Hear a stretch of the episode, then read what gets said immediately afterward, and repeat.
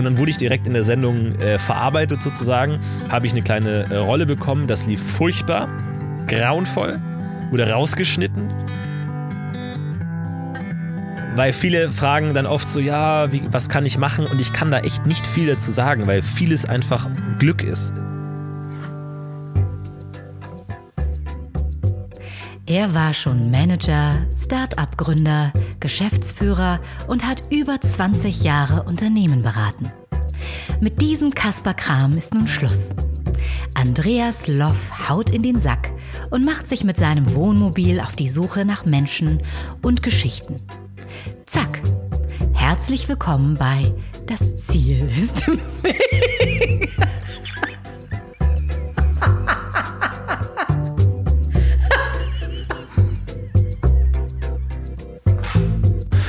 Eieieiei, willkommen in Folge 50 des Podcasts, in dem es um Quereinsteiger, Querdenker und Quertreiber geht.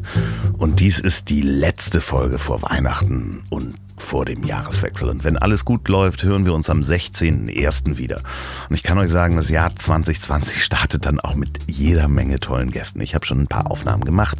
Ich habe Termin zu sagen und da freue ich mich wirklich sehr drauf. Sind sehr spannende Menschen dabei. Ich freue mich aber auch heute besonders über den heutigen Werbepartner, denn diese Folge wird auch präsentiert und unterstützt von Moja, dem neuen Ridesharing-Service für Hamburg. Die haben diese goldgelben Elektrobusse, mit denen man bequem in so extra breiten Sesseln lautlos wie in einem Science-Fiction-Film durch die Stadt gleiten kann. Und Moja hat noch ein paar Weihnachtsgeschenke draufgelegt. Es gibt nämlich einen weiteren Gutscheincode. Die schnellsten 200 Hörer können in Hamburg Moja kostenfrei frei testen. Dafür jetzt die App runterladen, den Gutscheincode Quereinsteiger im Profil hinterlegen und entspannt die Fahrt teilen. Der Gutscheincode ist gültig bis Ende Januar 2020. Ich persönlich mag Moja wirklich sehr, sehr gerne. Da gibt es kostenloses WLAN und sogar USB-Anschlüsse, mit denen man sein Handy laden kann. Also, liebe Hamburger, Hamburg-Reisenden, Städtetrippler oder sogar Weihnachtsheimkehrer, probiert das unbedingt mal aus, holt euch die App und nutzt den Gutscheincode Quereinsteiger. Vielen Dank, Moja, für die Unterstützung. So, und die Woche war wieder aufregend und pickepacke voll. Ich habe ein paar Aufnahmen gemacht schon für nächstes Jahr und es gab ganz viel Feedback zur Folge mit Jörg Hovest, der sich zurzeit immer noch auf dem Atlantik befindet, rudernd mit seinen zwei Freunden. Und viele haben mir geschrieben, wie inspirierend die Folge war, gerade der Teil mit dem Dalai Lama, die Geschichte mit dem Buch. Es gab aber auch ein paar Nachfragen, leicht kritisch, wie Jörg es schafft, immer wieder für so lange Zeit seine Familie allein zu lassen. Ich habe mir da wirklich so ein paar Fragen notiert und werde die ihm auch stellen, sobald er wieder da ist. Und ich werde auch im nächsten Jahr berichten, wie es Jörg ergangen ist, also im Januar gleich. Wir gucken danach. Schickt mir also auch weiter gerne eure Fragen und weiter Feedback an ziel.ponywurst.com oder Facebook. Das Ziel ist im Weg. Instagram andreas.loft. Da gibt es auch die meisten Fotos und Videos rund ums Tonmobil. Und vergesst nicht, eine Bewertung auf iTunes oder Apple Podcast heißt es jetzt. Das hilft nämlich der Sichtbarkeit dieses Podcasts und wenn euch der Podcast gefällt, dann erzählt es auch euren Freunden und der Familie, vielleicht sogar an Weihnachten. Nun aber zu meinem nächsten Gast, Florentin Will. Der ist Entertainer, Moderator, Podcaster und Schauspieler. Die meisten von euch kennen Florentin als Beefträger im Neo-Magazin Royal, der Late-Night-Show von Jan Böhmermann. Florentin stand schon von Anfang an ziemlich weit oben auf meiner Gästewunschliste. Einerseits, weil er ein wunderbarer Quereinsteiger ist, andererseits aber auch, weil ich seit Jahren seinen Podcast höre. Das Podcast UFO, welchen er zusammen mit dem Autoren Stefan Tietze betreibt, spricht, moderiert. Wir sprechen natürlich über seinen Lebensweg, die Privilegien eines Museumsmitarbeiters, sein Interesse an jeglichen Nischenthemen, Pen and Paper Roleplay und wie Frank Elsner ihn zu Jan Böhmermann mitgenommen hat. Und bevor ich sage, viel Spaß beim Durchhören, möchte ich mich nochmal bei euch bedanken für das wunderbare Jahr 2019. Ich wünsche euch allen eine ruhige, gemütliche Weihnachtszeit und einen guten Rutsch ins Jahr 2020. Wir hören uns. Und jetzt viel Spaß beim Durchhören. Wenn in den 90er Jahren Günter Jauch und Thomas Gottschalk die Schweizer Messer der gepflegten Fernsehunterhaltung waren, dann ist er vielleicht die Kombizange des modernen deutschen Digital-Entertainments. Einerseits verschraubt er seine Bits und Bytes auf YouTube, Twitch und hat mehrere Podcast-Formate gestartet. Außerdem ist er Moderator bei Rocket Beans TV. Andererseits zieht es ihn aber auch immer wieder ins Analoge, unter anderem als festen Bestandteil des Ensembles des Neo-Magazins Royal. Herzlich willkommen, Florentin Will. Wie geht's dir hier? Sehr gut, hallo, vielen Dank für die Einladung, freut mich. Ja, ähm, du bist im Tonmobil, ich hab, du standst ganz oben auf der Liste äh, der, der möglichen Gäste. Ähm, wie gefällt dir das Studio? Sehr gut. Es ist auf jeden Fall eine sehr schöne Angelegenheit. Vor allem, ich war mir nicht sicher, ob du hier nicht auch wohnst. Ich, ich, ich dachte nur so, als ich hergekommen bin, wusste ich nicht, wohnt der jetzt in dem, in dem Wohnwagen, den er auf irgendeinem Privatgrund einfach geparkt hat? Oder wo wohnst du genau? Ich dachte, ich komme hier rein und du liegst hier irgendwie halb nackt im Bett und dann so, ja, komm, Podcast, was? Aber es, es ging. Nee, da, aber es ist sehr, sehr angenehm. Dachtest du wirklich, dass äh, ich so ein Freak bin, der äh, in dieses äh, Mobil gezogen wäre? Ja, ich, ich dachte mir nur so, kein Mensch hat einen Wohnwagen und ein Haus. So, weil du brauchst brauchst ja nicht beides und dachte mir, vielleicht lebt dieser Mensch, ich habe ich wusste nicht viel, deswegen dachte ich mir, vielleicht lebst du wirklich in einem Wohnwagen und, und parkst einfach irgendwo, wo du denkst, es ist niemand zu Hause. Das kann soweit kommen, wenn das äh, mit diesem Podcast nichts wird, dass ich dann aus dem Haus ausziehe und äh, ja. in dieses Wohnmobil ziehe. Woher kann man dich kennen? Ähm, die Älteren äh, können dich, habe ich ja gerade gesagt, aus dem analogen Fernsehen kennen. Du bist unter anderem der, die meist geguckte Rolle oder alle, äh, wo man sich am meisten dran erinnert, ist der Beefträger mhm. ähm, bei Jan Böhmermann. Äh, aber du bist auch unter anderem in dem Podcast, das Podcast UFO, äh, zugegen, den ich wirklich wöchentlich höre, wenn er wöchentlich rauskommt. Dankeschön, freut mich. Ähm, zusammen mit Stefan Tietze zusammen. Mhm. Ja, das ist schwer zu sagen. Es kommt ganz aufs Umfeld an irgendwie. Und das ist auch oft so, dass, dass Leute auf mich zukommen und so und so sagen so, ey, ich finde deine Videos richtig gut und ich erstmal keine Ahnung habe, was diese Person jetzt meint. Ob die sich aufs Neo-Magazin bezieht, auf äh, die, die alten, auf gute Arbeit Originals, das Funkformat oder jetzt irgendwie auf Rocket Beans oder was auch immer. Also es gibt verschiedene Sphären, aber ich glaube jetzt zu der breitesten Gruppe wahrscheinlich der Beefträger beim, beim Neo-Magazin irgendwie so. Das, das kennen mittlerweile recht viele. Aber das ist ja wirklich nur ein Teil deiner Woche. Ne? Also ja. äh, du bist ja auch nicht in jeder Sendung zu sehen, mhm. ähm, bist aber auch Teil des Teams, wenn es darum geht, die, die Filme zu erstellen und im Autorenteam? Nee, mittlerweile nicht mehr. Ich war mal, ich glaube, eineinhalb Jahre ähm, Autor beim Neo-Magazin Royal, aber mittlerweile nicht mehr. Und du pendelst zwischen Hamburg und Köln. Köln, genau. Mhm regelmäßig zu Rocket Beans TV ja. für die älteren Zuschauer. Was ist das ganz genau? Äh, das ist ein äh, Online-Sender ähm, auf YouTube und auf Twitch, wo wir live senden, 24 Stunden lang, aber auch die Videos auch auf YouTube hochladen. Und da gibt es eine ganze Reihe von verschiedenen Formaten. Vorrangig, vorrangig natürlich auch Gaming-Formate, viele Let's Plays, aber auch eine Morning-Show oder wir haben Eiskunstlauf-Wettbewerb gemacht, alles Mögliche. Wahrscheinlich kennen viele noch irgendwie äh, Game One oder Giga oder so und aus diesem Erbe ist das so ein bisschen entstanden und da bin, durfte ich dann irgendwann auch dazu stoßen und bin jetzt Teil davon. Wie viele Sendungen hast du da? Kommt drauf an. Also fest habe ich ähm, Moin Moin, Creepcheck, eine Warcraft 3 Sendung, verflixte Klicks. Ähm, dann bin ich ab und zu bei Filmfights dabei. Das ist so ein Film-Debattierformat. Dann äh, gibt es noch Pen and Paper, mache ich da ab und zu und verschiedene Let's Plays und so. Also einiges an den zwei Tagen. Pen and Paper kommen wir gleich nochmal drauf, denn du bist Pen and Paper ganz analoger Rollenspieler. Ja die meisten Menschen, ähm, die, wenn man denen erzählt, ich mache Rollenspiel, äh, die denken ja meistens, entweder laufen wir mit Gummischwertern durch die Gegend mhm. oder die denken an irgendwas Sexuelles. Mhm.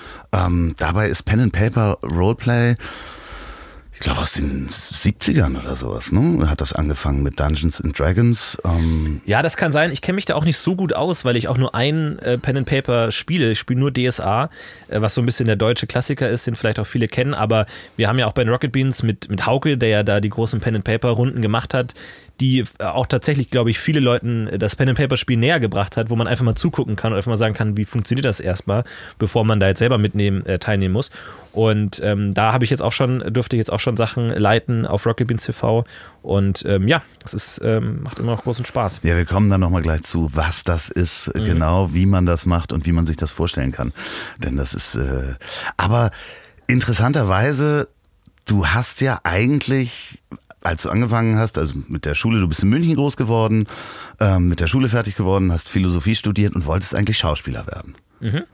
Hast dich beworben bei Schauspielschulen, zwischendurch noch ein Praktikum beim Deutschen Museum gemacht. Wie kann man sich das vorstellen? Ja, das war das Schülerpraktikum. Ah, Das war okay. noch während der Schulzeit. Das war nicht in der Zeit, aber ähm, ich habe dann, ja genau. Weil das passte bei mir nicht zusammen. Philosophiestudent macht ein Praktikum im, im Deutschen Museum. Das war so. Nee, das war einfach so notgedrungen. Ich wollte damals auch Schülerpraktikum eigentlich beim Fernsehen machen. Ich habe sogar Home Shopping Europe an, angeschrieben, irgendwie, weil ich mir dachte, Hauptsache Fernsehen. Es ist ja oft so, als junger Mensch denkt man sich Hauptsache Medien, egal was. Und ähm, aber aus, aus der anderen Perspektive völlig unverständlich. Aber dann ist es das Deutsche Museum geworden, was auch sehr schön war. Hat, hat, hat mir gut gefallen, da in so einem Museum mal hinter die Kulissen schauen zu dürfen. War auch schön, aber nee, daraus ist dann nichts geworden. Er ist nicht weiter ins Museumsbusiness eingestiegen, was ich sehr bereue. Tatsächlich. Du warst in der Segelflugabteilung? Ich war in der Segelflugabteilung, ja. Ich wurde, äh, ich habe auch relativ schnell erfahren, dass mein Praktikum eigentlich eher die Agenda einer Einzelperson in diesen Hallen war. Es gab nämlich eine Person, die hat sich zum Lebensziel gemacht, Segelflug für junge Leute attraktiv zu machen. Und deswegen, als es hieß, ja, hier will unbedingt irgendwie jemand ähm, Praktikum machen, dann dachte der, okay, gut, den schnapp ich mir. Dann stand ich in der Rezeption, dann hieß es, hat auch die Rezeptionistin angerufen und hieß, ja, ihre Praktikantin ist jetzt da. Also nicht der beste Start äh, in, in die Sache. Und ich hatte damals, hatte ja damals langes, lockende, äh, wallendes, lockendes Haar. Und ähm, ja, dann war es meine Aufgabe, zusammenzustellen, was Segelflug für junge Leute attraktiv macht. Und ich bin daran gescheitert, um ganz ehrlich zu sein. Ich habe das nicht hinbekommen, aber es war, war eine schöne Zeit. Wer war denn da für dich verantwortlich? Also das war Ja, das derjenige, war, der. ja, genau, das war anscheinend eine, also das Ohne Deutsche Namen zu Museum, nennen jetzt. großes technisches Museum. Dann gibt es die Flugabteilung, ja, alle wollen die Jets sehen und die Helikopter. Und dann gibt es die Segelflugabteilung innerhalb der Flugabteilung. Also Coolness-Level schon mal drei unter, unter Norm, sag ich mal. Raketen sind da auch noch dabei. Ja, ne? natürlich. Und äh, der hat mich beauftragt, ähm, mir das alles anzuschauen. Und dann musste ich irgendwie in dieses ganze Flugrecht recherchieren, ab welchem Alter man welches Flugzeug fliegen darf und so. Und alles relativ langweilig. Und am letzten Tag hieß es dann so, ja, guck dir mal an, wie so ein, so ein Düsentriebwerk funktioniert. Und dann war es auch vorbei. Also es war sehr erstaunlich. Was ich aber beeindruckend fand bis heute, ist die Bibliothek des, ähm, des äh, Deutschen Museums. Die riesige Bibliothek, da durfte ich dann auch arbeiten und recherchieren. Und die hatten unter anderem auch eine riesige Magazinbibliothek, wo sämtliche Magazine der ganzen Welt da einfach waren, die man sich ausleihen konnte. Die es wahrscheinlich auch nicht mehr gibt. die es nicht mehr gibt und viele Magazine gibt es ja nur auf Abo, die kann man gar nicht kaufen im Einzelhandel, sondern die kann man nur abonnieren. Und die gab es da aber auch. Und da gab es unendlich viele Magazine und ich, ich, ich kann mich da total eingraben in sowas, in so die speziellsten Nischen, Nischenthemen, so da gab es dann eine ganze Abteilung mit Waffen und innerhalb der Waffen gab es nochmal gab's drei verschiedene Magazine allein für Maschinengewehre. Also diese, diese großen, von zwei Leuten betriebenen Maschinengewehre, da gibt es drei Magazine dafür. Sind das weltweite Magazine oder deutsche Eins Magazine? davon war deutsch, aber es gab auch weltweite. Und ich denke so, wie groß muss der Bedarf an speziell Maschinengewehr Waffenmagazinen sein, damit es mehr als eins gibt? Aber ich, ich, ich liebe das total, mich in so diese ganz kleinsten Nischen einzugraben. Ich komme aus einer Familie, äh, mein Vater hat in einem Fachzeitschriftenverlag gearbeitet und da gab es wirklich so, so Fachzeitschriften, die sehr speziell sind. Ja. Also Öle, fette Schmierstoffe, kann ich mich noch Ah, daran erinnern. Und äh, es hat dann eine Auflage von wahrscheinlich, man wird mich äh, lügen äh, äh, schelten, wahrscheinlich 2000 Magazine oder so. Ja, ja. Aber wenn du da eine Anzeige drin schaltest, Ja. ja, für dein Öl Klar. oder deinen Schmierstoff, Ja, der. Hoch- und Tiefbauingenieur, kann ich mich noch äh, dran erinnern, sind auch nicht so viele. Ähm, da gab's früher, die waren bei uns natürlich alle zu Hause, da gab's nämlich ein Magazin, das hieß RC Auto äh, Flug und Schiff oder sowas. Und da waren die ganzen Modellbauten drin. Das war eine Modellbauzeitschrift. Mhm. Ah, Ja. War die einzige coole Zeitschrift, die, die es bei uns gab. Aber ich weiß, was du meinst. Ich finde das so großartig, auch in den, ähm, diesen, die Nischen, die dann immer nischiger werden. Da gibt es halt Anglermagazin, aber ein, ein Barsch-Magazin. Nur für Barsch. Und dann gibt es natürlich auch Barsch der Woche. So, so, wie viele Wochen können die das durchziehen, bis die sagen, fuck, Alter, wir haben nichts mehr einfach. Kann man sich das auch so ein bisschen vorstellen, dass du warst ja wahrscheinlich vor und nach Geschäftsschluss auch in dem Mu- Museum. Hatte Ja. man dann so Anwandlungen von Nachts im Museum, den Film? Total, das hat total Spaß gemacht. Vor allem das Coolste, was man machen kann, und damit habe ich eigentlich einen Großteil meines Tages verbracht, ist, sich unter die normalen Leute zu mischen im Museum und dann, dann aus so einem auf die Uhr gucken und dann so neben den Exponaten vorbei in diese Tür zu gehen, wo steht nur Personal. Ah, und du gut. bist der coolste Mensch im Raum. Einfach, weil du einfach in diese Tür gehen darfst und alle sich denken, was ist hinter dieser Tür? Die stehen vor einem faradäischen Käfig, irgendwie Tesla-Spulen blitzen durch die Gegend. Aber diese Tür, in die man nicht gehen darf, ist das Interessanteste im Raum. Hast du dann selber auch alle Exponate, wo du gerade bei dieser Stromgeschichte warst, weil ich war auch im Deutschen Museum und total begeistert. Also Ja. Magnetismus hat mich als äh, Kind unglaublich äh, beeindruckt. Da gibt's ja auch so ein paar Sachen, Ja, wo man was großartig. aufdrehen kann, wo man nicht seine Ja, Uhr ja, ranhalten muss und so. Apropos äh, Kampfflieger, ähm, was Sie hören, ist äh, wahrscheinlich kein Segelflugzeug. Ähm, hast du das auch alles ausprobieren Ja, dürfen nach total. Geschäftsschluss und so? Ich liebe das vor allem, also das Münchner Museum, äh, das, das Deutsche Museum ist natürlich cool für diese sehr flashigen Sachen, aber auch da gibt's auch dieses Nischen, Nischen, Nischen-Ding, dass man auch immer höher in die Türme gehen kann und da gibt's dann zum Beispiel eine Ausstellung mit Instrumenten. Und das interessiert niemanden. Niemand geht ins Deutsche Museum, um Instrumente anzuschauen, aber da sind ganz viele verschiedene Instrumente. Äh, manche davon darf man auch spielen und so und sich da dran setzen und klimpern und da war ich dann auch oft und so. Das ist dann immer interessant, wenn man dann so abseits der abgetretenen Wege dann so in die Abteilungen geht, die es eigentlich niemand interessiert. Wie, wie, ich muss da noch ein bisschen tiefer reingehen, weil das Thema ist einfach wunderbar, äh, weil man sich das auch so bildlich vorstellen kann. Als normaler Besucher schafft man das doch gar nicht alles an einem Nee, Tag zu überhaupt machen. ne? nicht. Wie lang war das Praktikum? Das war zwei Wochen. Zwei Wochen, okay. Ja. Das heißt, du hast äh, dann doch eine Menge gesehen wahrscheinlich. Ja, da konnte man einmal. dann, dann, dann ran und das äh, finde ich immer großartig. Ich mag so die von belebten Plätzen dann aber die ganz stillen Ecken, so wie zum Beispiel im Disney World gibt es auch einen Streichelzoo, wo man eine Ziege streicheln kann. Aber das ist, interessiert halt niemanden. Natürlich. So, und das finde ich, da würde ich als erstes hingehen, wenn ich in Disney World wäre. Nicht irgendwie die Achterbahn oder irgendwie Pluto umschubsen oder so, sondern dann direkt einfach die Ziege füttern. Und man extra äh, wenn er in die USA fliegt, um eine Ziege zu füttern. Man sagt, ich habe im Disney World die Ziege gefüttert. Ja, vor allen Dingen, weil man das ja hier in, Ja. weiß ich nicht, Bad Ja, Oldesloe oder natürlich. Pinneberg oder sowas sofort haben könnte. Ja. Aber klar, natürlich. in- oh Gott. Es wäre auch das beste Selfie auf jeden Ja, natürlich, Fall. klar. Ja. ähm, wie bist du dann äh, auf die Idee gekommen, Philosophie zu studieren? Ähm, ja, wie gesagt, ich habe dann mich an Schauspielschulen beworben und wurde abgelehnt und dachte, okay, jetzt bin ich schon ein wandelndes Klischee, jetzt, jetzt zieh's durch. Äh, wenn du schon an der Schauspielschule abgelehnt wurdest, dann äh, studier noch Philosophie. Äh, nee, ich habe mich da, da schon dafür interessiert davor auch schon und habe da so ein bisschen reingelesen und war dann so nach diesem Ablehnen auf der Schauspielschule so ein bisschen äh, freier und dachte mir so, jetzt kann ich mal einfach gucken, was passiert und ähm, habe dann, weil viele Freunde auch natürlich auch studiert haben, habe dann gedacht, okay, Studium ist eigentlich ganz cool. Ähm, studiere ich das, was mich am meisten interessiert und das war dann Philosophie und da habe ich dann angefangen, ich glaube zwei Semester insgesamt zu studieren. Das hat auch nicht lange gedauert. Um dann äh, dich zu bewerben bei der Masterclass äh, Genau. von Frank Elstner. Die Frank Elstner Masterclass. Ja. Und Die Geschichte hast du wahrscheinlich auch schon unzählige Male erzählt. Habe ich schon oft äh, erzählt, aber sie wird mir selten geglaubt, weil es äh, so verrückt klingt. Und auch viele im Nachhinein, weil ich ähm, habe dann oft erzählt, so ja, von der Frank Elstner Masterclass. Und viele sind einfach davon ausgegangen, dass es ein Gag ist, dass es gar nicht stimmt. Und irgendwann haben die erfahren, dass es die tatsächlich gab und haben sich dann völlig ungläubig angestaut, so von wegen so, das existiert wirklich und äh, ja, es existierte wirklich. Es war die Moderatorenschule von Frank Elstner, der in Berlin 15 junge Leute zu den neuen Frank Elstnern äh, erzogen hat. Und äh, da habe ich mich beworben und wurde tatsächlich genommen und bin dann nach zwei erfolglosen Semestern Philosophie nach Berlin gezogen. Das heißt, ähm, da, da bewirbt man sich ja und äh, muss, muss man da Geld für zahlen? Nee, da muss man kein Geld dafür zahlen. Okay, aber man muss natürlich finanzieren, dass man in äh, Berlin wohnt und äh, Genau, sich ein ja. WG-Zimmer suchen und äh, Ja, um ja. damit zu, zu machen. Wie muss man sich das vorstellen? Was lernt man da? Was äh, Ja, also erstmal, ähm, es war zwar zweigeteilt in einmal eine journalistische Ausbildung, weil das Ganze fand statt im Axel Springer Verlag. Und das war sozusagen so der Schirmherr, der uns die Räume gegeben hat und so. Und da sozusagen vielleicht als Gegenleistung oder so sollten wir dann auch eben so ein bisschen an der Axel Springer Akademie so ein bisschen was mitnehmen. Und die andere Hälfte war dann eher so der moderative äh, Entertainment-Show-Aspekt, wo dann einfach verschiedene äh, Dozenten da waren, die wir interviewen konnten. Äh, Harald Schmidt war da. Nils Huf dürfte ich interviewen und so ein paar Leute treffen. Und ähm, natürlich sowas wie moderieren kann man schwer jetzt wirklich beibringen irgendwie.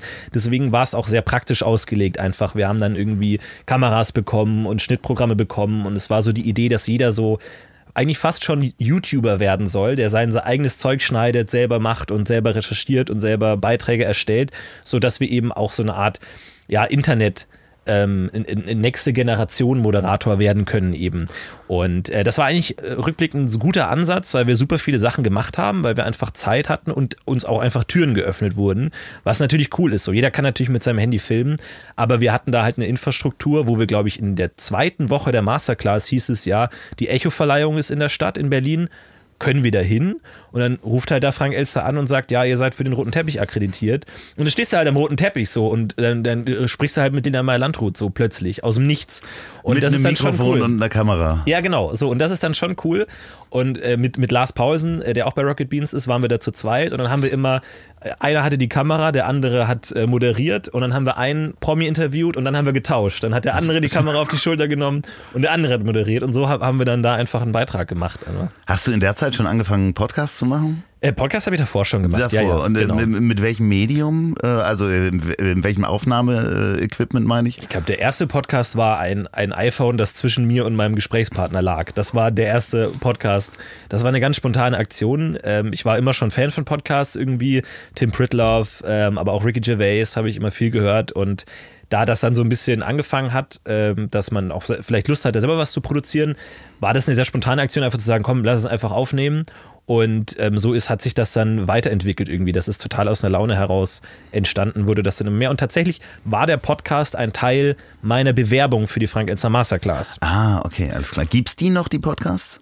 Nee, die ganz alten gibt es nicht mehr, glaube ich. Also die sind, glaube ich, irgendwie verschollen in den, in den Wogen des Internets. Und, Irgendjemand den Server nicht mehr weiter bezahlt. Ja, genau sowas.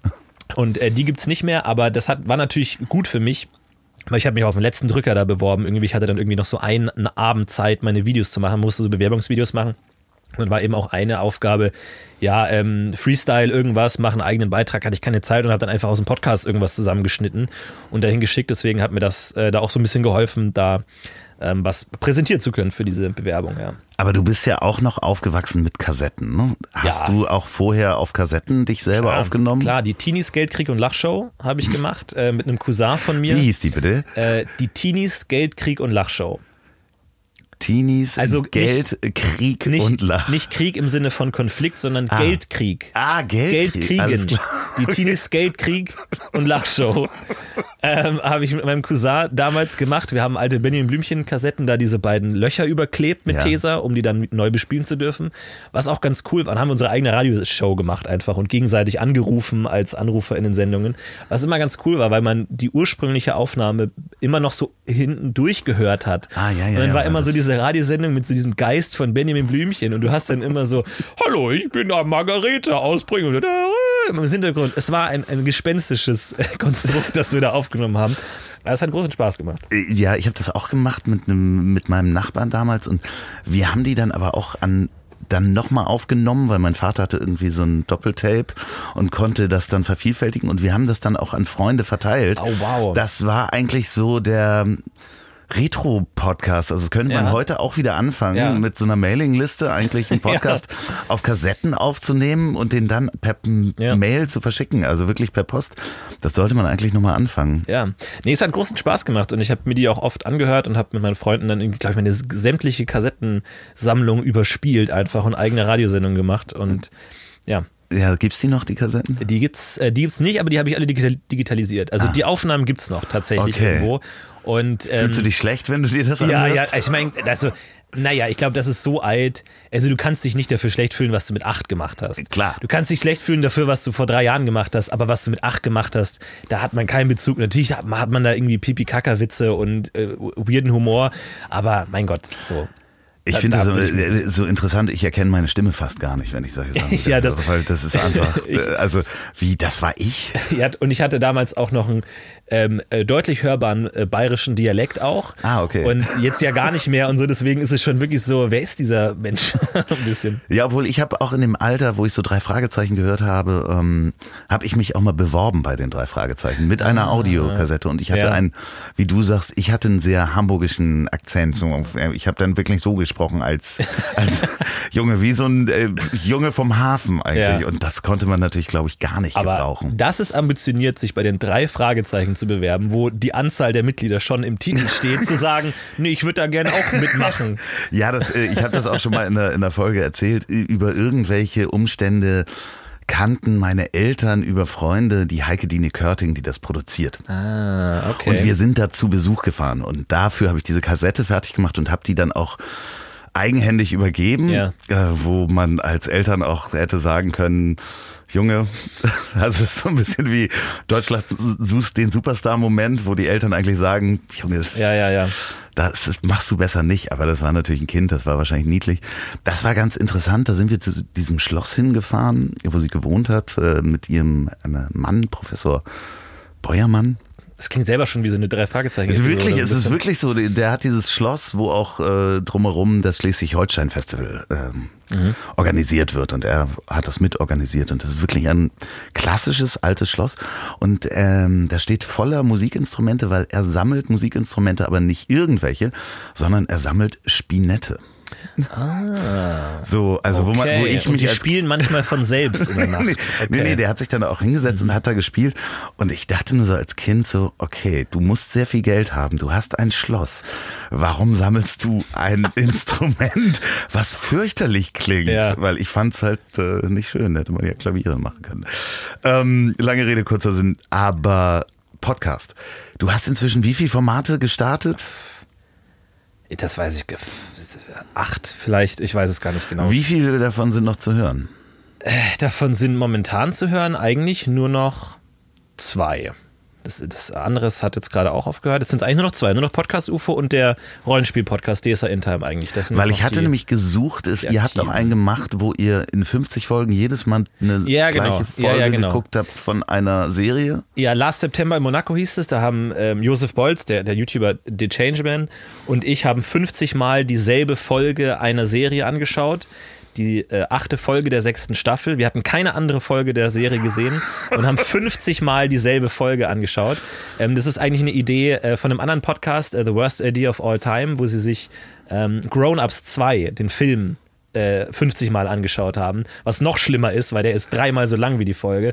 Wir sind allein bei dieser Folge, die 40 Minuten dauert, schon wirklich wahnsinnig geworden, wenn du dir eine Folge 50 Mal anschaust. Jede Woche habt ihr die Jede Woche haben wir die Folge angeschaut und wir durften nichts rundherum recherchieren. Wir wussten nicht, wer die Figuren sind. Wir kannten die Vorgeschichte nicht. Wir kannten die, die Plot nicht. Wir haben nichts verstanden. Es hat uns wahnsinnig gemacht, dass wir nicht gecheckt haben, wie diese Figuren zusammengehören. Haben uns das dann so Stück für Stück zusammen äh, und ähm, es war ein Erlebnis, das schön war, ich aber nicht wiederholen möchte. Habt ihr dann am Ende wenigstens zwischendurch euch recherchieren dürfen, was es war? Auch Nee, nee, kein nee. Interesse mehr gehabt wahrscheinlich, ne? Nee, aber ähm, wir haben am Ende, eine, die letzte Folge war eine Live-Folge und da haben wir mit den Zuschauern die Folge einmal komplett angeschaut und viele Zuschauer haben die Folge da auch das erste Mal gesehen. Das heißt, die haben 49 Folgen lang gehört, wie wir über diese Folge sprechen, um sie dann zu sehen. Also das ist schon. Wie muss man sich das Spaß bildlich gemacht. vorstellen? Wie viele Leute waren da ungefähr? Das war gleich, das waren so 50, 60 oder so. Das war, Okay, das war kein klar. großes Projekt. Das war, also ihr kannst dir ja vorstellen, dass da jetzt du nicht die Hallen füllst, die Lanxess Arena mit so einem Ding, sondern dass das eher für verwirrte Seelen ist, die da irgendwie zufällig stranden. Also auch Nische, sehr Nische. ja, total Nische, da von Anfang an Nische. Und es, wir haben irgendwann die Folge dann ohne Ton gehört.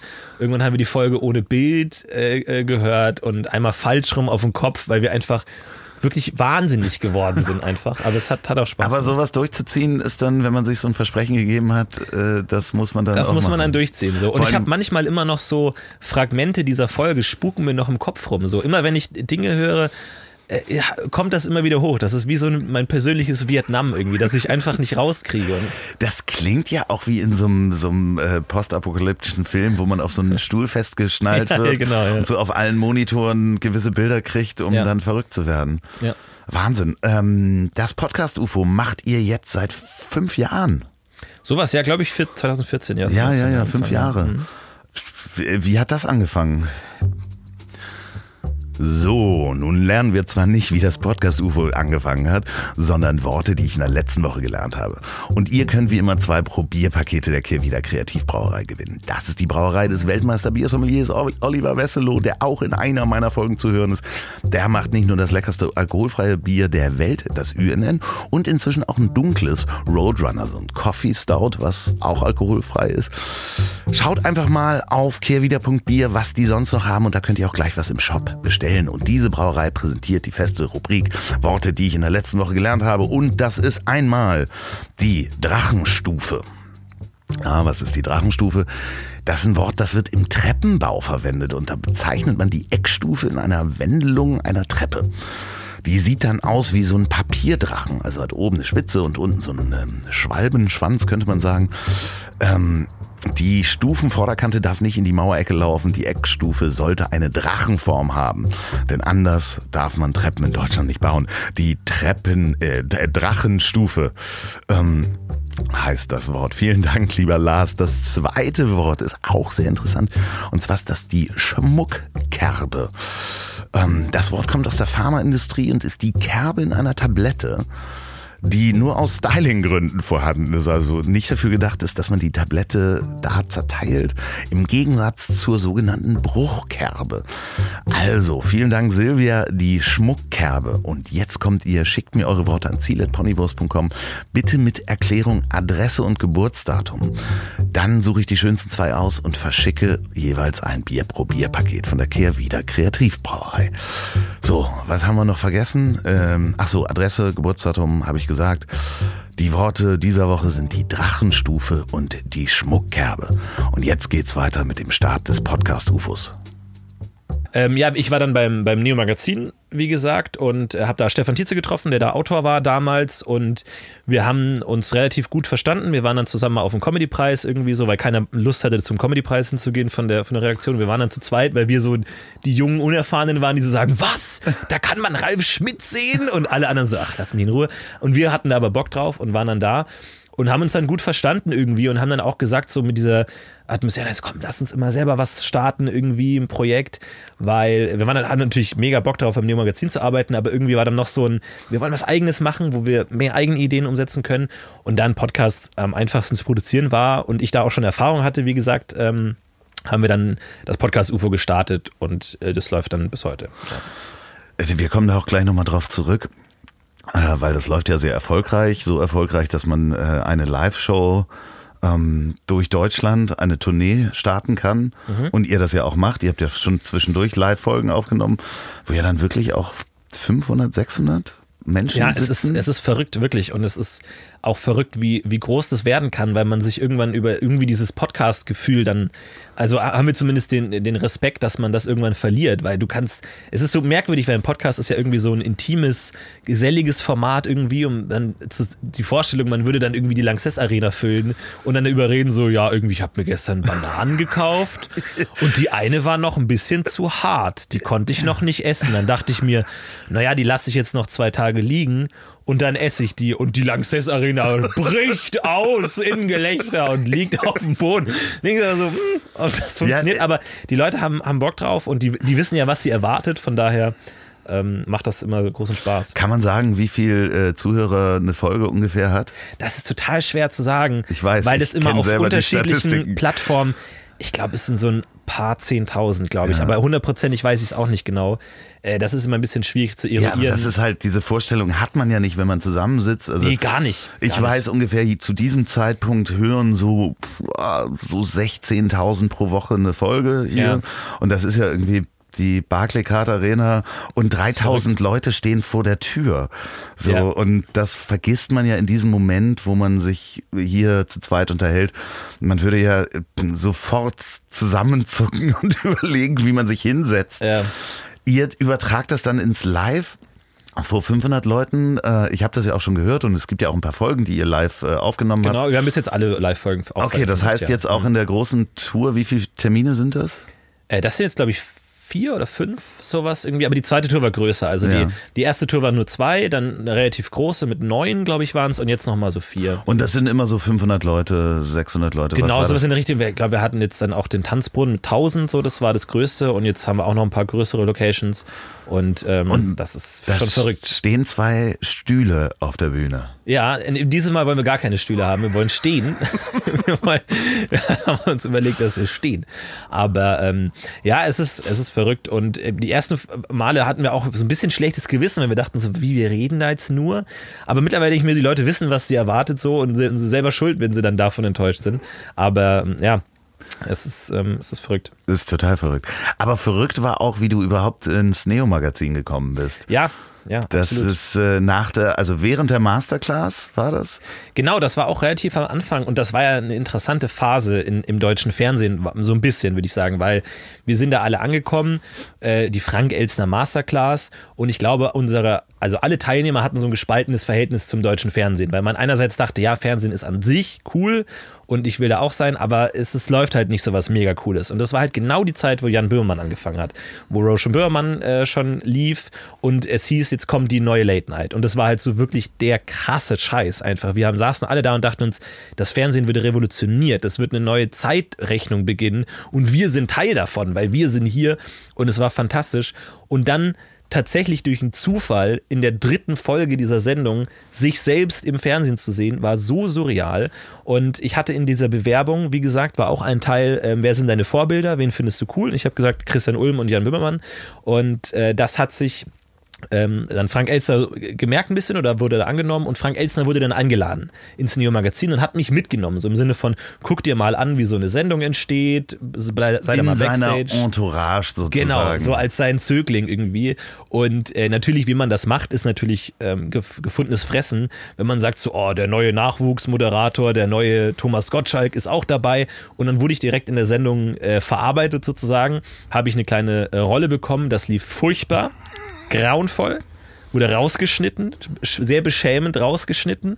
Und Jan Böhmermann ist dann nach der Sendung zu mir gekommen und meinte dann so, ja, zeittechnisch, die Sendung ist ein bisschen zu lang, wir müssen jetzt leider dein Segment rausnehmen. Aber hättest du nicht Lust, nächste Woche nochmal zu kommen, dann geben wir eine kleine Rolle, so ein bisschen als Entschuldigung, so als äh, blöd gelaufen, dass das jetzt rausgeschnitten wurde. Und äh, dann war ich eben nächste Woche nochmal alleine da. Und da haben wir dann eben den ersten Beitrag gemacht, diesen Marder, der dann auch relativ bekannt wurde. Und so hat sich das so ein bisschen etabliert, dass man plötzlich Platz gefunden hat für diese Nebenrolle. Und ähm, Wie war da so die hat das dann- Ansprache? War das so, ja, kommst du dann nächste Woche wieder oder ist, wie? am Anfang war das sehr, sehr lose irgendwie. Das war dann einmal so und dann ähm, hat das ganz gut funktioniert mit dem Marder und dann war es so ein bisschen auf Zuruf.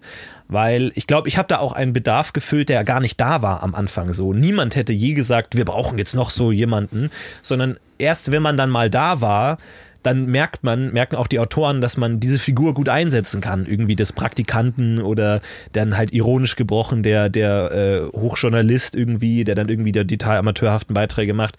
Und dann wurde ich immer wieder reingeschrieben und sollte dann eben auch irgendwann mal einen eigenen Beitrag schreiben. Das war dann dieses Between Two Ferns Interview mit äh, dem äh, Bürgermeister von Reykjavik. Und äh, das hat dann zum Glück auch gut funktioniert. Und äh, so wurde das dann irgendwie immer mehr und da gab es dann irgendwann dann die Vereinbarung, dass ich dann jeden Montag komme nach Köln und wenn es einen Platz für mich gibt, bleibe ich bis Mittwoch, bis zur Sendung und wenn nicht, dann fahre ich eben wieder zurück, aber kann so ein bisschen ähm, mein Input da geben. Das heißt, das Geheimnis ist eigentlich, man muss, äh, wenn man eine, in Anführungsstrichen Talent hat, auch manchmal am Zirkus abhängen, äh, damit die anderen sehen, wie man mit in die Manege reinpasst und wie die Nummer vielleicht Ja, ich, ich, von dem Mann, der aus der Kanone geschossen kann, in die Pferdenummer eingebaut werden kann. ich tue mir sehr schwer, aus meinem eigenen Werdegang irgendeine Form von Ratschlag Ja, okay. Ja, ja, ja, ja, weil viele fragen dann oft so, ja, wie, was kann ich machen? Und ich kann da echt nicht viel dazu sagen, weil vieles einfach Glück ist. Es ist einfach Glück und ähm, dass gerade Frank Elstner sich ähm, noch an mich erinnert hat und das mit dem Jan, dass ich Jan Böhmermann gesagt hat, mich mitgenommen habe, das waren alles so viele Eine Zufälle. Verkettung. Genau, die ganz anders hätten stattfinden können. Natürlich war diese Masterclass schon äh, ein guter Weg, aber die gibt es halt auch nicht mehr. So, ich kann Leuten auch nicht raten, bewerb dich da. Geht halt nicht. Von daher ähm, kann ich da leider weder Tipps noch Ratschläge Ja, man geben. kann eigentlich wahrscheinlich nur, nur den Ratschlag geben, zu machen. Wenn man, wenn es raus muss, dann muss es raus. Ja, Und- das ist, das ist auch so ein Ding, dass mich Leute anschreiben und sagen, hey, ich würde gern das machen wie du, was muss ich denn studieren? Und ich sage so, Kollege, ja, das ist die völlig falsche Frage. Wenn du das machen willst wie ich, dann mach einen YouTube-Kanal, mach einen Twitch-Account, mach einen Podcast und du machst ab morgen das, was ich mache. That's it. Das war's einfach. Du musst nicht studieren, keine Ausbildung. Ab morgen, ab vorgestern könntest du das machen. Warum machst du es nicht schon nicht, sondern schreibst mir Nachrichten? Wie erklärst du das äh, in der Familie, Tanten, Onkel, Oma, Opa, wenn die die fragen, was machst du eigentlich? Was macht der Junge eigentlich? Ja, Fernsehen klappt eigentlich immer am besten, da kann Ja. man was mit anfangen. Und ansonsten, ja, äh, auf, wenn man sagt so, ja, was mit Internet, dann ist das Interesse schon direkt null und man hat dieses Thema abgehakt. Aber ähm, ja, von daher ist das eher Vermeidungsstrategien, als jetzt wirklich ins Detail zu gehen und denen das zu vermitteln. Auf verschiedenen Medienkanälen irgendwas. Was sagst du selber oder in einem Hotel, wo du deinen Beruf Boah, eintragen musst? Immer schwierig. Ja, aber ich weiß, viele ja, Frage. Ist, keine Ahnung. Manchmal sage ich Redakteur, was einfach falsch ist, einfach gelogen. Ich kann genauso gut Astronaut sagen, aber ähm, dann Moderator, Schauspieler in der Regel. Aber ja. Stimmt, du äh, hast ja auch dann, äh, das mit dem Schauspiel hat dann ja auch hingehauen. Das heißt, äh, du hast ja auch äh, äh, verschiedene Gastrollen gespielt oder, oder Rollen gespielt, unter anderem. Ja, über Umwege hat das ähm, zum Glück ganz gut funktioniert, weil wenn man dann mal so ein bisschen drin ist, wie gesagt, dann äh, bei der BTF, die ja dann auch noch andere tolle Projekte hatte, die zum Beispiel dann ähm, dieses, äh, die unwahrscheinlichen Ereignisse im Leben von, was so ein bisschen das deutsche SNL äh, hätte werden können, da ähm, war ich dann eben auch schon einfach im Raum und ähm, eben als, als Gesicht dann schon offensichtlich da und dann konnte ich da auch mitspielen und so, was natürlich großartig war, ähm, wo andere durch einen langen Bewerbungsprozess gehen mussten und ich dann irgendwie schon einfach da war irgendwie. Das war dann auch, wie gesagt, dann aus einem Glück folgt das nächste Glück, folgt das nächste Glück. Dann ähm, hat das da auch ganz gut geklappt und ähm, ja. Ihr habt dann ja auch noch äh, bei Funk das Format gehabt. Äh, warte, warte, warte. Eins, zwei, drei. Hilf mir auf die Sprünge. Nee, ich weiß gerade nicht, was du meinst. Ach, verdammt. Ja, ja. Keine äh, Ahnung, was du meinst. Nee, nee, nee, nee, dann sag ich es auch nicht. Gute Arbeit Impro. Ähm, gute Arbeit Originals. Das sagt mir jetzt gar nichts. Ja, gute Arbeit Originals doch. Äh, Funk. Ja, das ist total gemein, ne? Das ist total gemein, wenn einem der Name nicht einfällt. Nein, nein, alles gut. Ähm, ah, ja, war, war Sketch-Comedy auf YouTube für Funk eben. Die hatten Interesse daran, eben als dieses Funk, als es noch irgendwie das junge Angebot von ARD und ZDF hieß in dieser Anfangsphase, haben wir da diesen äh, Pitch gewonnen äh, und Katjana und ich haben dann eben da ähm, ja, Sketch-Comedy. Aber richtig gut produziert. Also, wenn ja, man sich das anguckt, da ist also äh, auch ein bisschen Geld äh, in die Hand genommen worden. Total. Ich glaube, wir waren der, der teuerste Kanal damals auf, in diesem Funk-Startline-Up und ähm, natürlich mit der BTF im Rücken, die Produktionsfirma, die aus Neo Magazin macht, ähm, kann man natürlich super viele Sachen umsetzen. Aber ich glaube, im Nachhinein war das natürlich auch so ein bisschen das, was uns das Genick gebrochen hat, weil diesem Budget wird niemand gerecht. Einfach da, diese, die, die Resonanz kann man nie bekommen, die das eigentlich rechtfertigen würde.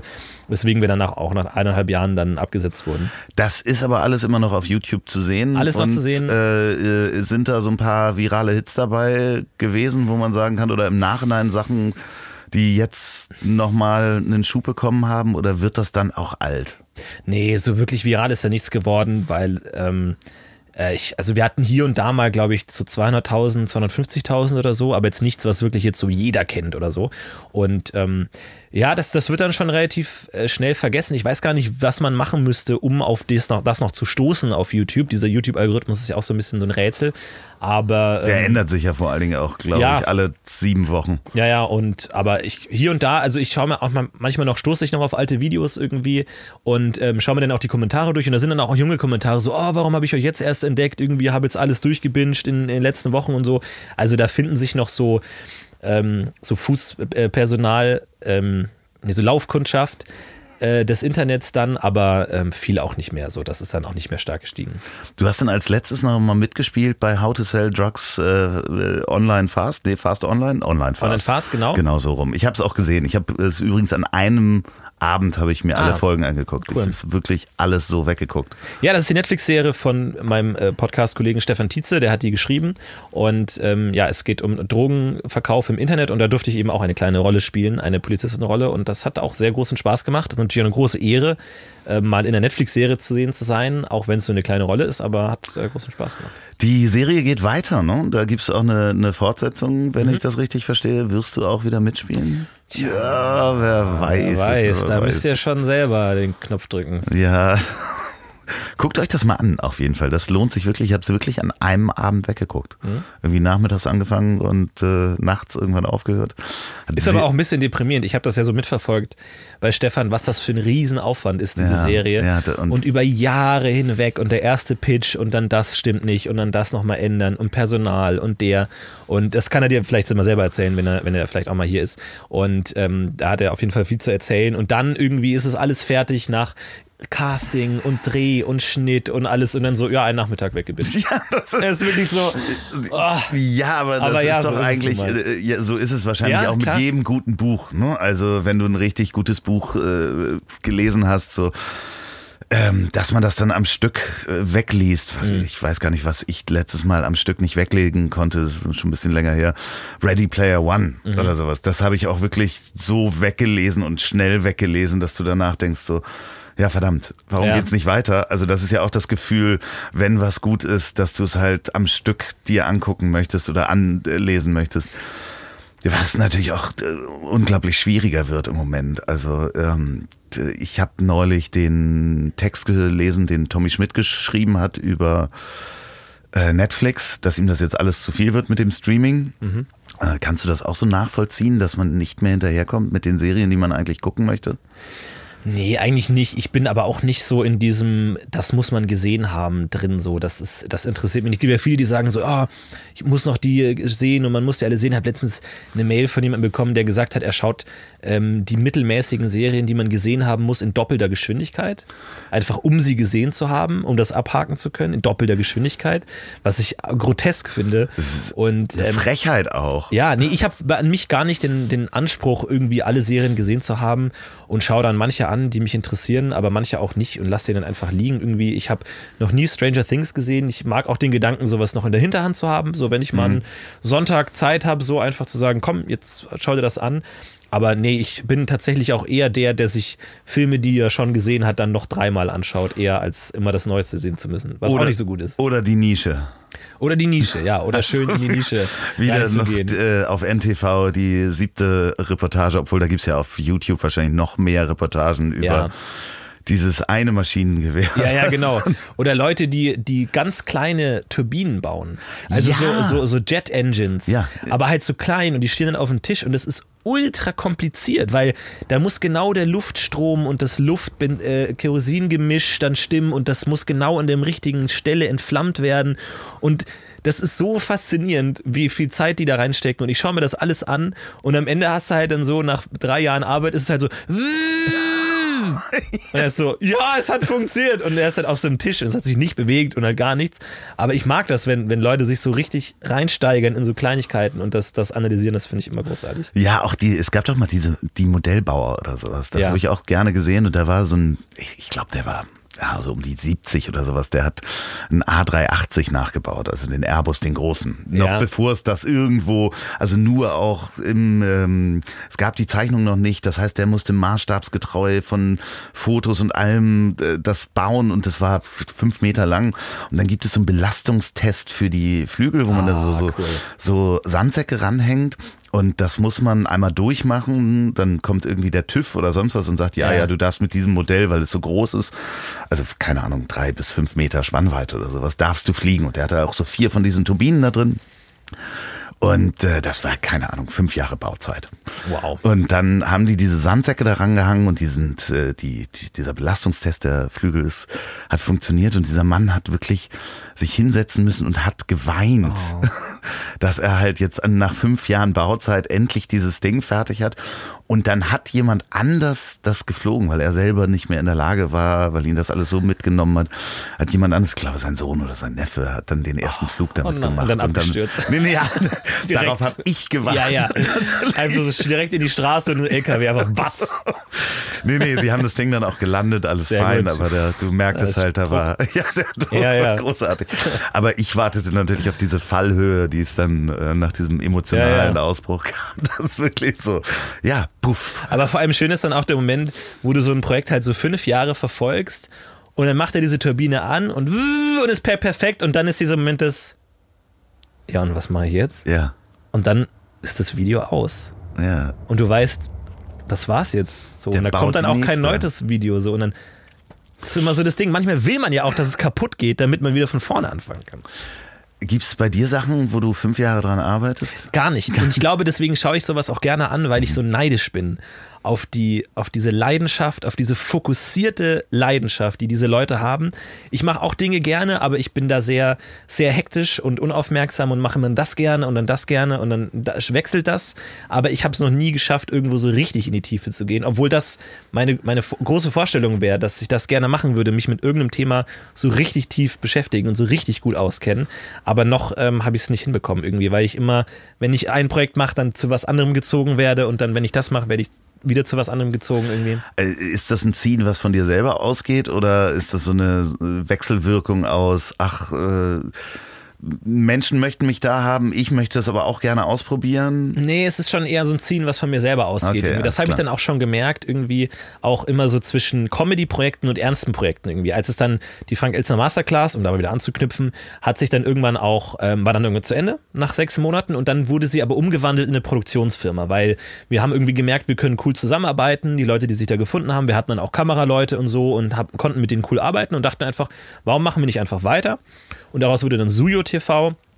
Und ähm, da konnten wir dann eben auch unsere eigenen Formate, die wir während der Masterclass ähm, entwickelt haben, dann umsetzen. Und da hatte ich dann ein, ein recht ernstes äh, Wissens- und Verschwörungstheorie-Format äh, und habe das dann gemacht und dann so recherchiert, so mit wie funktioniert Evolution, die 9-11-Verschwörungstheorie groß aufgemacht, Chemtrails und alles. Da auch ganz viele Flugzeugbelastungstests, äh, auch für 9-11 irgendwie, äh, werden da nicht die Flügel abgebrochen, bla bla bla und so. Und habe dann aber auch immer mehr gemerkt, je mehr ich mich in dieses Ernste reinsteigere, desto mehr habe ich Bock auf Comedy-Sachen. Und dann habe ich da eher Comedy gemacht, habe dann Feed Punch dann das Projekt, habe dann mehr Comedy gemacht und wollte dann aber wieder zu ernsten Sachen. Und dann habe ich irgendwann für mich selber beschlossen, nee, ich brauche beides. Ich brauche beides in meinem Leben gleichzeitig. Ich kann mich nicht auf eines konzentrieren und ähm, mache jetzt beides so ein bisschen parallel. Was ist das ernste Projekt im Moment? Äh, das war jetzt der Lacast letztens, der, der Podcast zu äh, Psychoanalyse. Ah. Äh, Habe ich mit einem Experten aus Berlin gemacht. Das hat großen Spaß gemacht und das war ist ein, was komplett anderes, kennt auch niemand so, hat irgendwie 200 Hörer oder so. Und Wie heißt der, damit das die Hörer auch mal hören können? Lacast einfach. Lacast, in einem Wort? C-A-S-T, Lacast, genau. Okay, einfach. alles klar. Kann man anhören, ist ziemlich abgefahren. Äh, es ist, und es geht um einen französischen Psychoanalytiker, Jacques Lacan. Äh, kennt auch niemand und es ist ähm, sehr abgefahren, aber das habe ich auch so ein bisschen in meinem äh, Philosophiestudium kennengelernt. Irgendwie über einen, einen Philosophen, der sich oft auf den bezieht und ähm, habe dann irgendwann gesagt, so ja, jetzt ich mache einen Podcast, um an diesem Thema dran zu bleiben, weil gerade bei diesen ernsten Themen ist es oft so, dann kauft man sich halt irgendwie mal ein Nietzsche-Buch und so und liest rein und denkt sich dann, oh toll, die hoffentlich sieht mich jemand, wie ich dieses Buch in der U-Bahn in der Hand habe. Aber dann merkt man doch so, ja, ich habe es da noch nicht zu Ende gelesen. Und das ärgert mich immer. Deswegen dachte ich mir, wenn ich jetzt einen Podcast mache und sage, jeden Monat kommt eine neue Folge, dann muss ich mich da auch muss rein. ich dranbleiben. Und es hat auch ganz gut geklappt. Wir haben es gleich 26 Folgen gemacht ähm, und es dann beendet. Und ähm, das war für mich dann eben auch Podcast einerseits äh, eine Möglichkeit, mich selber zu motivieren. Und bei mir ist es oft so, wenn mich ein Thema interessiert, wenn ich auf irgendwas stoße, schaue ich immer erst, gibt es dazu einen Podcast. Mhm. Und dann habe ich, dann, als ich auf Lacan gestoßen bin, gab es keinen. Und dann war auch so ein bisschen, ja, da muss ich selber machen. Da muss ich halt selber den Podcast machen, den dann wieder andere finden können. Und ähm, das war jetzt eben so dies, dieser ernste Teil. Das wurde jetzt aber äh, vor ein äh, paar Wochen beendet, ja. Äh, hörst du selber viel Podcast, äh, die auch nischig sind? Weil da gibt es ja auch, wie im äh, äh Deutschen Museum und in dieser Zeitschriftenecke gibt es ja, und da kommen ja jeden Tag mehr, äh, ja. auch wirkliche Nischen. Also wenn du beim Angeln bist, da gibt es wahrscheinlich bald auch den Barsch-Podcast. Ja, ja, klar, natürlich. Ne, Barschcast können wir, können wir gerne starten. ähm, ja, doch, auf jeden Fall. Wie gesagt, das ist sind, ähm, es sind dann leider oft nicht so die gut anhörbaren Podcasts, muss man leider ehrlich sagen. Ähm, ich hatte zum Beispiel mal Bock auf einen Archäologie-Podcast irgendwie, so richtig hardcore. Ja. Und es gibt immer so zwei Sachen. So, es gibt die Podcasts, die es dann zu sehr vereinfachen die dann sagen so, wir sind jetzt der Archäologie-Podcast für jedermann. Mhm. Und dann so, was ist eine Schaufel? Und du denkst dir so, ja, das, das will ich gerade nicht hören. Die Pyramiden, genau, es sind ich, Steine. Ich will die Hardcore, wer hat was wann ausgegraben und welche, ich will die tief, tief rein. Und die, die wirklich tief sind, sind halt oft irgendwie so mit einem Mikrofon aus 200 Meter Entfernung irgendwie gegen den Wind aufgenommen, wo du einfach denkst, Leute, komm. Von einem Typen, der wahrscheinlich auch noch äh, drei ja, Sprachfehler genau. hat und und so zwischendurch gebrochenes einschläft. Deutsch, irgendwie so ein israelischer ähm, Archäologie-Experte, der dann irgendwie so was erzählt und denkst einfach, Mann, Ja, ja, ja, ja, aber das ist halt das Schöne, wenn man so Juwelen dann zwischendurch gefunden hat, äh, die, die spannend sind, auch gerade in der Nische macht es halt Spaß dran zu bleiben. Und auch dann den Ja. Menschen mal zu schreiben, weil die haben ja auch dann im schlimmsten Fall gar nicht so viele Hörer. Ja. Und ähm, das ist ja auch das Schöne, dieses direkte Feedback, was es natürlich auch bei dir in allen Formaten gibt. Ne? Also Ja. bei YouTube oder ähm, auch auf Instagram kriegt man ja so, so schnell direktes Feedback. Das hat sich ja zum, zum früheren Entertainment komplett geändert. Das ist bei, bei Podcasts natürlich auch wunderbar. Klar. Das kriege ich jetzt auch mit.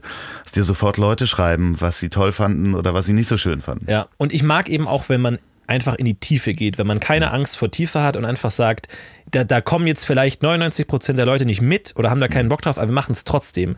Es gibt zum Beispiel einen, einen Podcast über ein ähm, Buch von, von Martin Heidegger, äh, deutscher Philosoph, der hat Sein und Zeit geschrieben, ultra kompliziertes Buch und es gibt einen Podcast, der den einfach, das einfach durcharbeitet. Über 70 Folgen Sein und Zeit Podcast, die ballern das einfach durch und sowas finde ich geil. Sowas, das sind genau die Projekte, die ich interessant finde, die ich auch ge ge selber gerne machen würde, wo man wirklich jetzt sagt, nicht diese schrecklichen Philosophie in fünf Minuten. Oh, Kant für Eilige. Ich hasse diese Sachen, weil das ist, das, das bringt einem nichts. Für Heilige. Das bringt, ja, das sind die schrecklichsten Bücher in den Buchhandlungen. Dann gehst du in die Buchhandlung, in die Philosophieabteilung und dann steht da irgendwie so Nietzsche für Faule. Irgendwie die zehn besten Zitate. Dann denkst du einfach, geht einfach nach Hause. Das, ihr macht alles kaputt. Ich habe mal eine äh, DVD geschickt bekommen ähm, vom Freund von mir, als ich äh, noch äh, viel äh, mehr Körpervolumen hatte. Und zwar war das Yoga für Unbewegliche. ja, ja. Das ist so, was? Ja, ja. Darum geht's doch gerade irgendwie. Yoga soll doch, also für Unbewegliche ist dann Geistes-Yoga. Ich habe sie auch nie reingeschmissen, weil es mir einfach zu unangenehm nein, nein. war. Nee, aber das, das finde ich eben die interessanten Projekte. Und das ist ja auch so cool, dass, dass das Medium Podcast das kann, weil du musst nicht irgendeinen Sender überzeugen, dass der dir jetzt Budget gibt für deine 70 Folgen Heidegger, sondern du machst es einfach nebenbei und jeder, der es will, kann sich anhören und wer nicht, halt nicht so. Und das, das finde ich eigentlich ganz spannend. Also vielleicht mache ich sowas auch in der Richtung äh, nochmal. Ich habe ein paar Ideen, vielleicht kommt da noch irgendwas. Mal schauen. Du hast zwischendurch im Callcenter gearbeitet, Mhm. was natürlich äh, äh, überhaupt nicht äh, Comedy äh, funktioniert. Also Oh, doch. äh, ist das, ist das, äh, holt man da Ideen her? ja, Ja. das war eine Aber- sehr, sehr lustige Zeit, ja. Also selber auch am Telefon lustig zu sein, oder? Ja, klar, also das war, das war eine sehr interessante Zeit. Während meines Studiums habe ich im Callcenter gearbeitet und das war wirklich so ähm, die, die letzten Atemzüge einer sterbenden Branche ähm, mitzuerleben, weil das waren so Kontaktanzeigen ähm, in, in, in der das hast Zeitung. du schon mal erzählt, ja. Genau. wo Leute anrufen, um mir die Kontaktanzeige diktiert haben, die dann in der Zeitung steht, damit Leute mit einem Telefon, weiß nicht, ob man das noch kennt, ein Telefon anrufen, um da auf die Mailbox zu sprechen, die dann abgehört werden kann. Und es hatte so viele weirde Komponenten, weil halt irgendwelche Rentner bei dir anrufen und sagen, ja, hier ist Harry 70, ich suche Blondine unter 30, kurvig und man muss dann so ganz sanft denen mitteilen, so, ja, wollen wir nicht vielleicht mal sagen unter 50? Vielleicht. äh, weil du genau weißt, die kriegen keinen einzigen Anruf und du die Firma verdient kein Geld, wenn niemand anruft. Äh, deswegen musste man der, den, den, deren Realitätsrahmen so ein bisschen zurechtrücken, was sehr spaßig war manchmal, ja. Ich stimmt, du hast das schon mal erzählt. Ich hatte nur Callcenter irgendwo mitgekriegt. Ähm, aber du hast die Geschichte schon mal erzählt. Stimmt, Ja, da ist ich natürlich glaub- Comedy Gold drin, ne? Ich glaube, Callcenters ähm, unterscheiden sich sehr stark und auch zwischen Himmel und Hölle. In dem Moment ist man inbound oder outbound, Ja. also ruft man Leute an und ich glaube, das ist schrecklich. Das muss oder das- wird man von Leuten angerufen und das ist großartig, weil du machst erstens den halben Tag nichts, gar nichts und dann wirst du angerufen und sagst, ja, kenne ich mich auch nicht aus, ciao. Und da weißt es, du hast halt auch nicht viel zu verlieren als Student in so einem Job, aber ja. Also äh, noch, lass uns nochmal zum Rollenspiel zurückgehen, damit wir einmal die Klammer da reinfinden können. Wie würdest du Pen and Paper Roleplay jemanden erklären, der überhaupt gar keine Ahnung davon hat? Das ist schwierig, vor allem, weil Pen and Paper natürlich auch vielseitig, vielseitig ist und viele Facetten hat. Aber es ist so ein bisschen eine in, in der Gruppe gemeinsam erfundene Geschichte mit Regeln. So ein bisschen. Man setzt sich zusammen und es gibt einen, der eine Geschichte erzählt und es gibt die, die Teil dieser Geschichte sind und man erlebt gemeinsam ein Abenteuer, das man sich aber nur vorstellt gemeinsam. Man baut eine gemeinsame Fantasiewelt, in der man Abenteuer besteht. Und manchmal würfelt man dabei auch und es gibt Regelwerk, und, aber im Vordergrund steht das, das Miteinander-Spielen. Ja, eigentlich ist es äh, so, als wenn man gemeinsam ein Buch liest und die Charaktere in diesem Buch äh, spielt, oder? Mhm. Ja, Ja, so man so einer, sagen, einer ja. Mhm. kennt die ganze Geschichte. Das ist meist äh, bei DSA heißt er der Meister. Heißt der noch der Meister da? Ja. Ist das der Meister? Das ist der Meister. Ja, ja, oder Spielleiter auch gerne. Äh, der hat dann auch so einen Schirm, dass er sich nicht in die Karten gucken lassen kann oder in seine Geschichte. Mhm. Es gibt dann auch das Abenteuerbuch, wo das Abenteuer drin steht. Die kann man kaufen oder sich selber ausdenken. Mhm. Das große Kampagnen. Und man erlebt, das ist ganz analog. Also für alle, die das nicht kennen, das ist Stift, Papier, Würfel und man sitzt am Tisch. Meistens sind die Handys aus dabei. Äh, Und spielt dann diese Geschichte gemeinsam. Und es gibt das Regelwerk, dass man eben nicht sagen kann, ich springe jetzt auf dieses Haus. Gibt es dann zum Beispiel eine, ähm, einen Wert, den man hat, wie gut man springen kann. Ja. Man kann alles probieren und sagen, ich versuche jetzt auf dieses Haus zu springen. Für die, für die Zuhörer da draußen. Und das ist sehr, sehr analog. Und ähm, ich spiele das auch, äh, leider viel zu selten. Und habe das früher viel gespielt. Und finde, das ist gerade im Gegensatz zu unserer schnellen digitalen Welt, das gibt's natürlich auch in Spielen, gibt's auch Roleplay, ist das so wunderbar. Und kennst du das auch, dass man, wie lange machst du das schon? Oh, das jetzt auch schon seit bestimmt sechs Jahren oder so, sechs, sieben Jahren. Also nicht als Jugendlicher, so doch. Ähm, Ja, doch so, in, der- im, in ähm, Oberstufe habe ich Okay. das angefangen, ja. Und wenn man die Gruppe auch kennt, ähm, dass diese Geschichten, die man da gemeinsam am Spieltisch erlebt, auch Jahre später noch wieder erzählt werden. Weißt du noch als ich oder als du? Das ist äh, halt, das gibt's finde ich in kaum einem anderen Medium, wenn man gemeinsam als Gruppenerlebnis, was eigentlich nur am Tisch passiert.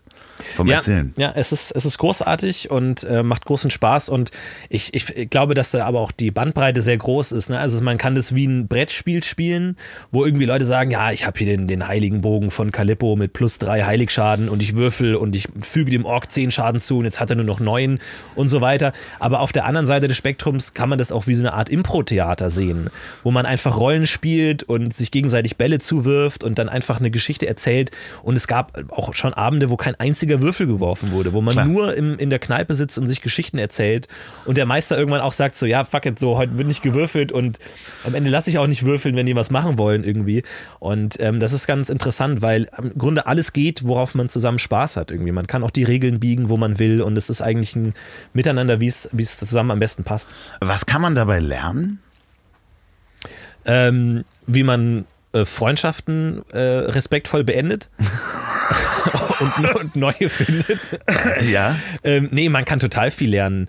Und ähm, gerade so, ich, ich glaube, was, was ein gutes Rollenspiel ist, muss man auch erst lernen. So, das ist nicht klar. Und es gibt auch unterschiedliche Auslegungen und man, man äh, erkennt auch ähm, oft äh, erfahrene Rollenspieler auch oft daran, wie sie, wie gesagt, auch anderen Leuten die Bälle zuspielen und nicht immer im Mittelpunkt stehen wollen und ähm, auch bescheidenere Charaktere spielen und ähm, man, man auch merken kann, dass es irgendwann zu wa- was ganz anderem wird, als wir, wir retten jetzt die Prinzessin, sondern man, man baut, wie gesagt, seine eigene Geschichte und äh, man kann da viel lernen und wie gesagt, ich interessiere mich ja auch für, für Impro-Comedy und zum Beispiel und da, da gibt es viele Parallelen auch irgendwie, wie eine gute Szene zu sein hat, wie eine gute Charakterkonstellation zu sein hat. Also man muss sich ja da teilweise auch, gerade wenn der Meister spontan reagiert, spontan auch Geschichten überlegen. Klar. Wenn du jetzt sagst, ja, die Helden retten die Prinzessin und die Helden sagen aber, nee, wir springen jetzt ins Wasser und schwimmen mal, wo kommen wir denn da hin? Ja. Und du sagst, ja, da kommt ihr jetzt auf eine Insel und was ist da? Und dann musst du dir irgendwas aus den Fingern saugen, was dann passieren kann und ähm, das, da kann man schon, schon viel lernen, auch, auch spontan interessante Dinge entstehen zu lassen, gemeinsam. Das ist das, das Wichtigste. Genau, ich glaube, dieses, der, der Gruppengedanke, also wenn es darum geht, äh, zum Beispiel in dieser Geschichte, man muss sich irgendwo einschleichen oder sonst was, eine Geschichte auszudenken, wie man, wie die Charaktere da reinkommen können und in dem Moment, wo andere, also Nicht-Spieler-Charaktere mit einem sprechen und man muss lügen und diese Geschichte gemeinsam, Ja. eine Lüge gemeinsam zu erfinden, da äh, entstehen nicht nur die lustigsten äh, Situationen, sondern auch, äh, das ist wirklich Improvisationstheater am Tisch. Und man muss sich das nicht vorstellen, dass äh, der halt dann so für die letzte Reihe gespielt wird und man nur in der Stimme seines Charakters spricht. Das äh, wurde mir auch oft äh, als Frage gestellt. Ist man dann die ganze Zeit äh, der Herr solle? Ne, ja, also, ja. Es kommt drauf an, es ist unterschiedlich so. Ich glaube, da gibt es unterschiedliche Gruppen mhm. und auch da wieder so, lasst euch von niemandem sagen, was richtiges Rollenspiel zu sein hat. Das entscheidet allein ihr und egal wie ihr spielt, solange ihr Spaß habt, ist das auch richtig. Es gibt da kein Idealziel, wo man hin muss so. Aber man muss nicht das Gummischwert mit an den Tisch nehmen. Wenn man will, kann man das Wenn man machen. Will. Wenn man will, kann man das machen. Ist alles möglich. Ist alles möglich. Ach herrlich, wenn du, ähm, du bist wahrscheinlich, äh, ich werde es rausschneiden, wenn du es nicht bist, ähm, die, die letzte Folge vor der ähm, Winterpause, also vor der Weihnachtspause. Ich mache vier Wochen Pause. Ähm, mhm. Wenn du das Jahr 2019 äh, rekapitulieren solltest, was würdest du sagen, was war das für ein Jahr für dich? Oh, war äh, ein gutes Jahr, viele, viele interessante Dinge passiert. Äh, wie gesagt, Podcast UFO Tour haben wir gemacht und ähm, waren in New York, äh, was sehr schön war. Da haben viele Impro-Comedy-Clubs äh, gesehen und viel Comedy, was auch mal sehr inspirierend ist. Und ansonsten, ja, war ein, war ein äh, gutes Jahr. Äh, aber nicht, nichts unglaublich Spektakuläres passiert, aber ich hatte eine schöne Zeit auf jeden Fall. Was äh, nimmst du dir für 2020 vor? Nimmst du dir überhaupt was mir, vor? Ich habe mir an Silvester 2019 gesagt, mein Vorsatz ist es, nächstes Jahr bessere Vorsätze zu haben. Und ähm, ich scheitere daran gnadenlos, weil mir keine guten Vorsätze einfallen. Aber nee, viel, viel habe ich nicht vor. Ich bin, ich bin tatsächlich in dem Punkt, wo ich sehr zufrieden bin mit dem, was ich mache. Und nicht, dass ich jetzt nicht mir noch vorstellen könnte, was anderes zu machen, aber es gibt viele Dinge, wo ich einfach auch damit zufrieden bin, jetzt das zu machen, was ich gerade mache. Und die, die Dinge, die ich mache, einfach äh, weiter auszubreiten. Wir haben jetzt äh, das, das Warcraft-Format bei Rocket Beans, da gibt es jetzt bald einen neue, neuen Teil des Spiels, wo wir das Format ein bisschen größer machen wollen und so. Da gibt es viele Dinge, wo ich Bock habe, das noch auszuweiten und ähm, das einfach fortzusetzen, so wie es ist. Sehr schön. Florentin, vielen Dank, dass du da warst. Ihr da draußen, wenn ihr wollt, folgt diesem Mann auf Instagram, ähm, auf Twitch. Habe ich mir ja, auch angeguckt. Ja, äh, guckt euch noch die alten YouTube-Sachen an. Guckt euch die neuen Sachen an bei ähm, Rocket Beans TV. Und ansonsten, wenn ihr den Podcast zum Einschlafen hört, gute Nacht. Wenn ihr den beim Autofahren hört, äh, fahrt vorsichtig. Wenn ihr den bei der Arbeit hört, äh, lasst euch nicht vom Chef erwischen und das letzte Wort hat wie immer mein wunderbarer Gast. Wenn ihr ihn beim Skifahren hört, dann gute Fahrt, gute Piste und ich wünsche euch eine schöne Zeit einfach. Tschüss. Moment, Moment, bevor es hier die Musik gibt, habe ich noch eine Hörempfehlung für euch. Der Podcast mit Panos Meyer, Behind the Screens, in dem er mit interessanten Menschen aus Wirtschaft und Politik über das Thema Digitalisierung spricht, streitbar diskutiert und erörtert, was man alles besser machen kann. Der Podcast geht auch im nächsten Jahr weiter und wenn ihr noch nicht reingehört habt, dann warten da noch ganz tolle Folgen auf euch mit Gästen wie Doro Bär, Lars Klingbeil, dem Vodafone-Chef Hannes Ammelsreiter, Thomas Middelhoff und vielen, vielen mehr. Schaut da mal rein, da ist unter Garantie was Interessantes für euch dabei. Behind the Screens mit Panos Meyer, überall wo es gute Podcasts gibt, kann ich nur empfehlen. Jetzt kommt die Musik und euch einen guten Rutsch und fröhliche Weihnachten.